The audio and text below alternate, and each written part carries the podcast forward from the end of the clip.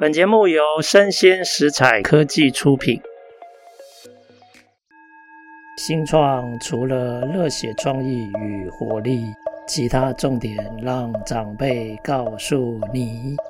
欢迎收听《杨家长辈经》，未来的新创拼图。各位听众，大家好，今天的《杨家长辈经》趋势讲讲啊，想要跟大家聊一下通膨。我的题目是：全球抗通膨的最大黑天鹅是不是圣婴现象？OK，其实大家知道，去年大概是全球抗通膨最积极的时间哦。那个时候，央行大概一路一直升息，各国的主要央行，以美国联总会来讲，升息到现在总共升了十一次。大家就一直在想说，如果再这样继续升下去，其实对经济不利哦，因为打它会让经济整个变凉，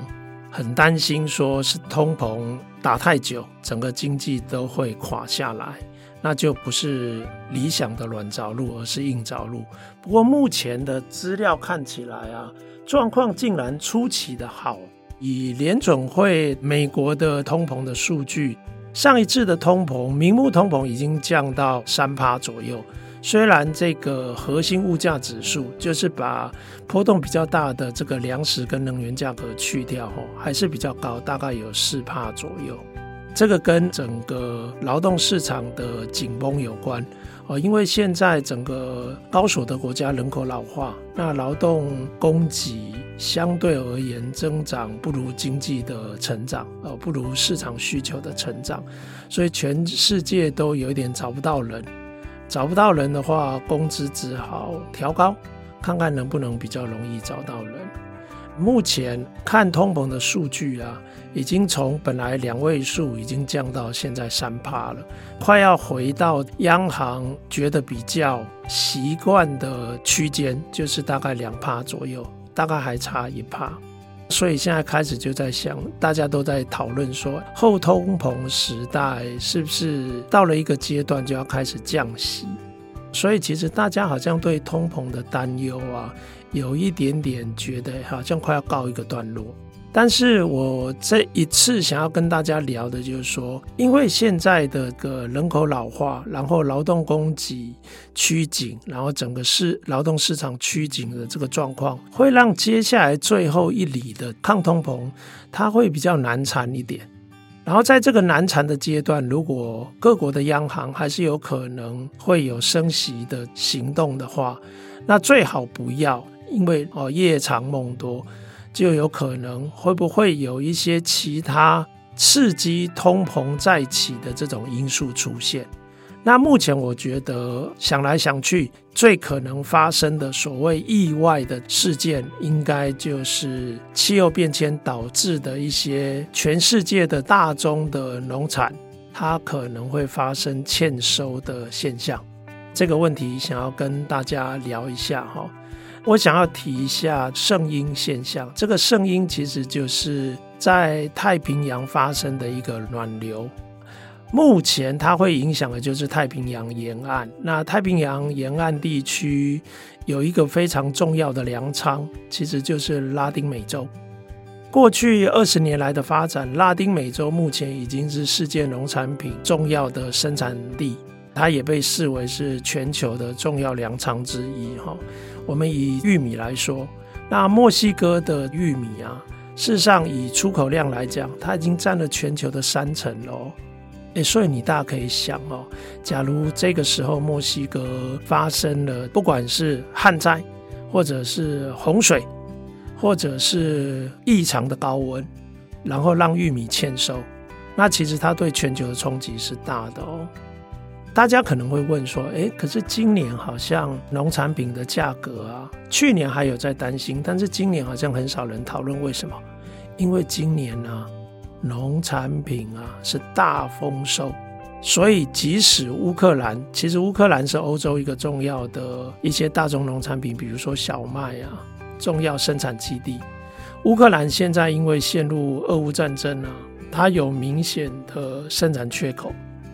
但是因为现在其他地区的全球的农产品产量是高于预期，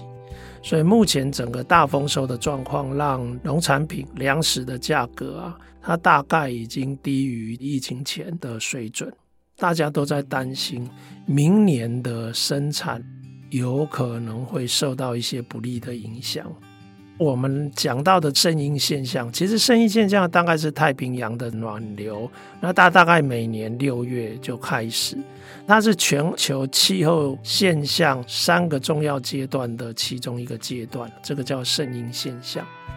圣婴现象其实对这种气候比较敏感的农业产业部门，它的影响是大的哦。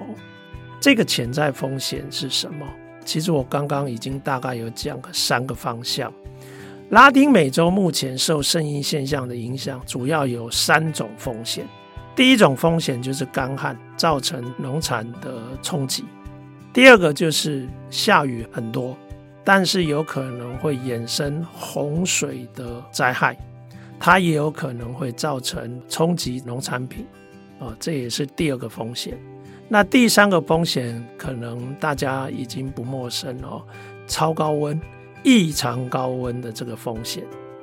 以拉丁美洲来讲，加勒比海一带、中美洲、哥伦比亚、西墨西哥州，目前在明年因为圣婴现象遭逢干旱的风险，刚刚那几个地方是比较高的，不止农产品产量有可能缩减。这个地方的森林大火，它的风险也高。目前看起来，受影响的地区的基本谷物、大豆跟牲畜，像这三类的农产，它高度仰赖降雨，所以目前看起来，它的风险就会相对比较高。圣婴现象其实不一定只造成干旱。刚刚讲的，如果丰沛的雨水，目前看起来有可能会发生在阿根廷的地区，这个对阿根廷有利。所以，阿根廷目前盛产的大豆、玉米跟大麦的产量有可能会受惠。可是刚刚讲了，雨下太多，过多也会有洪水的问题。目前洪患的威胁，一般来说，大家比较担心的是秘鲁，因为秘鲁的基础建设、农业部门都有可能会产生重大的影响，水灾有可能会导致灌溉沟渠的破坏，通常水灾之后也会有蝗灾，甚至植物的传染病这一类的问题。所以目前看起来，秘鲁的洪患的风险是比较高的。那事实上，二零一七年其实前不久，大概五六年以前，秘鲁才遭受了近二十年来最大的水灾造成的消费者物价指数上涨的冲击。其实大家都很关注水灾相关的影响。第三种就是高温。异常高温，大家最担心的是巴西中西部的农业重镇。这个地区目前气候学专家担心异常高温的威胁会比较大。在巴西的北部跟东北部，它的棉花跟玉米还有甘蔗可能会遇到旱灾。它的东南部有可能会受惠于丰沛的降雨。这个是整个巴西的状况。现阶段以今年来说，多数的农作物价格，它因为丰收，它是低于乌俄战争之前的水准。但是刚刚讲的这个声音现象，今年六月起已经开始了，它的影响就有可能会是在年底到明年的这些相关的农产的供应，这个值得大家关心。因为假如真的万一不幸，冲击了农业部门，导致农业欠收，然后大宗的这些粮食价格又再起的话，它就有可能会迫使央行在现在最后的这个阶段，有可能会延长升息，或者是增加升息的次数。对我们来说，不管是股市，不管是产业、企业的经营、产业的发展，其实都有相对的不利影响。这个是短期的，短期的气候现象可能引起的一些经济跟市场风险。那我想透过这一次的机会，也顺道介绍一下中长期的气候变迁对农业部门的影响，还有一个是全球的这些领域专家非常关注的。这个资料主要来自于联合国气候变迁大会的小组，他们对一个重大议题的研究，这个叫大西洋经线回转的环流。我把那个英文讲一下哦，它叫 Atlantic Meridional。Meridional 其实它事实上是指子午线，就是经线的南北向的子午线。它 Overturning Circulation，那就是一个反转的一个环流，所以它的英文的缩写叫做 AMOC 哦。那我现在把它叫做 AMOC。那这个 AMOC 它为什么会引起重视？哦，我先介绍一下 AMOC 它是什么。它事实上是热带地区向北大西洋的洋流。那因为它是从热带地区向北大西洋向北走，所以它就是一种暖流。可是它越往北，纬度越高，其实温度越低。这个海水的密度就会开始变化，因为它会越来越咸。越咸的话，它的密度高，它就会开始下沉。所以它事实上这个暖流啊，到了一定的纬度之后，它会开始向海平面底下走，所以它就越来越下沉。通常下沉到海平面以下底下的三公里左右，会触及到深海的平原。然后那个时候它会再回流，这个系统是什么重要的功能呢？事实上，你看哦，它就是一个地球散热的重要系统。因为热带地区是高温，它把热透过这个暖流，就是 AMOC，把它传到高纬度的地带，然后慢慢再回流回来。所以事实上，热带的温度。地球的这个温度有可能会因为这样的洋流的环流系统，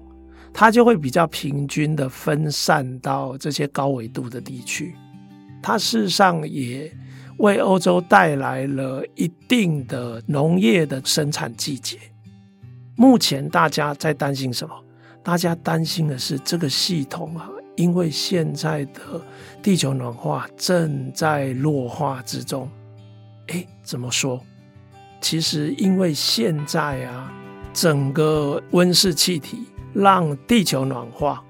所以地球暖化，像比如说降雨可能增加，融冰也增加，所以它造成北大西洋的这个海水的淡化。那你知道海水淡化，暖流向北走，它的密度改变开始下沉，机会就会降低。它就有可能会让这个系统啊，本来的热传导跟散热的效果，它就开始越来越弱化，受到限制。它的影响有多大？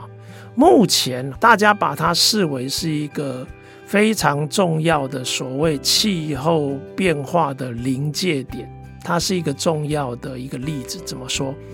因为啊，在全球整个地球。热带暖流北上散热的所有的海洋，刚刚讲的阿莫克它大概就占了四分之一左右。然后北大西洋，它的下潜的潜水有一半以上要负担这样的散热的责任。也就是说，北大西洋的一半以上的下潜的潜水，有一半以上是 AMOC。造成的 AMOC 就会把热带的热带到高纬度地区，这个散热的效果它有多大？它大概是我们目前人类社会在各种生产、各种生活使用石化燃料所产生热能的六十倍。所以你可以想象哦，它的散热、热传导跟散热的能量跟效果这么大。可是今天，如果这个系统因为气候变迁，它开始产生变化，这个对我们的冲击就会相当的巨大。目前学界认为，AMOC 它有一个特殊的特性，它叫做双向稳定的特性，它叫 bistable，什么意思？大家有没有开那种传统的电灯的开关？你把那个开关往上、往下一上一下之后，它都会停在一个相对稳定的状况。所以你本来是开的，那如果你把它弄关，它就不会慢慢又变成开。这个就叫做双向稳定。所以现在学界担心的是，ARMOC 它本身具有这样双向稳定的特性，像开关一样。所以它有可能会突然由开变成关，而且会变得不容易反转。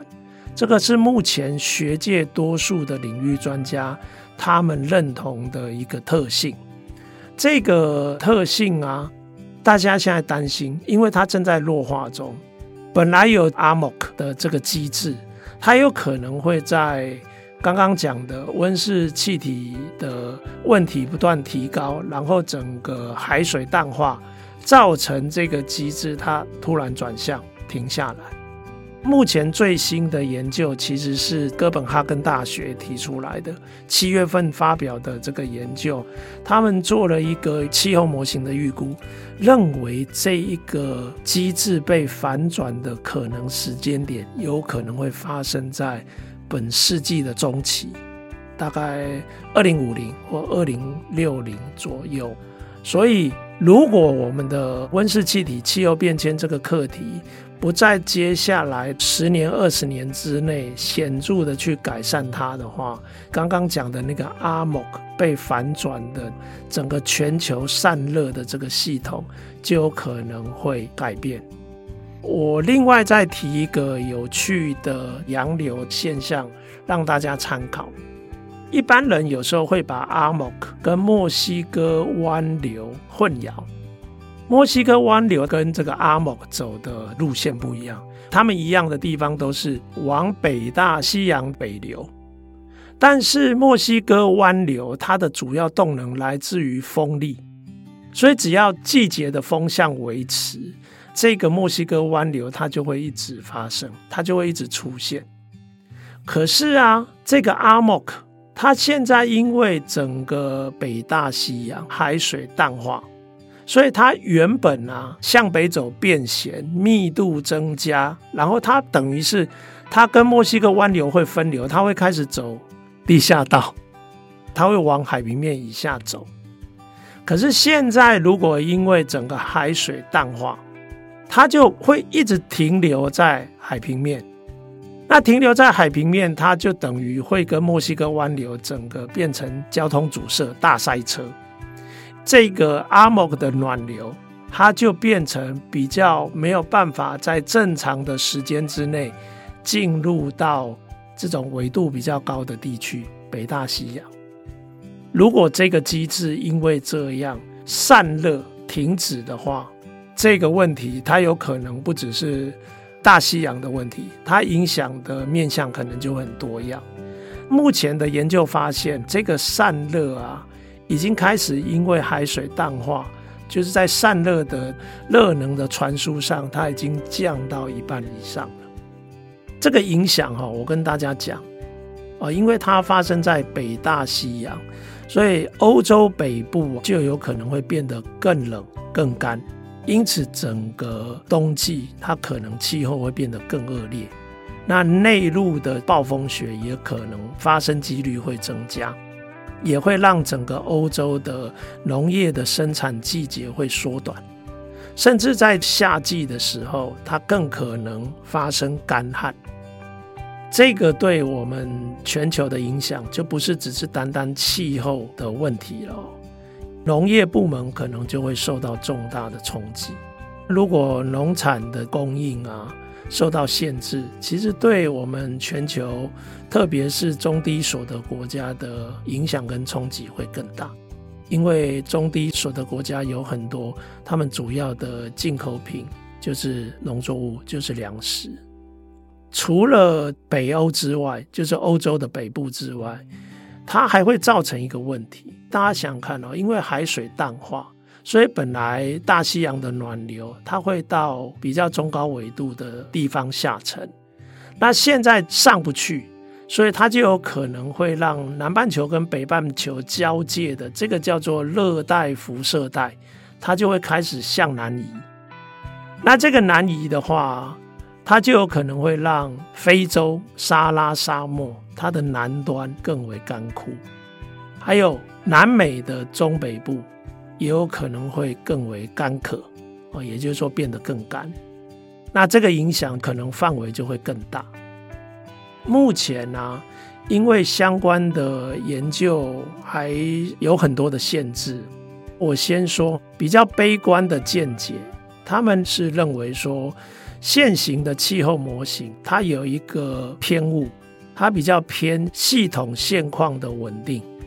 因此这个模型比较倾向会低估这个气候变化、系统性变化或系统性不稳定的风险。另外啊，整个领域的专家学者，他们都还没有余裕去考虑，还没有机会做这个相关的调查研究。就是格陵兰它的融冰的程度。假如目前有更多新的资料显示格陵兰的融冰程度比想象的大的话，那刚刚讲的所谓海水淡化冲击这个阿莫格的机制，它的风险有可能是被低估的。所以，也因为现在大家开始注意到重大机制可能变化、可能翻转的问题，哈，所以刚刚讲的哥本哈根的研究开始做了一个模型上的调整，他就改用他从一八七零年代北大西洋的海面表面温度来开始研究整个阿莫格环流的足迹。现在的分析显示啊。有九十五趴的可能性，刚刚讲的阿莫格这个机制，它翻转，也就是说从开变成关，它有可能会发生在二零二五年到二零九五年之间。你看它把 range 弄那么大，那我们如果求一个平均点的预估，那大概就是刚刚讲的这个世纪中期啊，可能二零五零到二零六零左右。但是另外还有一个提醒要注意，就是说，到底是不是海水淡化，它就一定会让整个 ARMOG 机制翻转，从开变成关？它有没有可能不会发生这样的问题，只是让 ARMOG 这个洋流转向？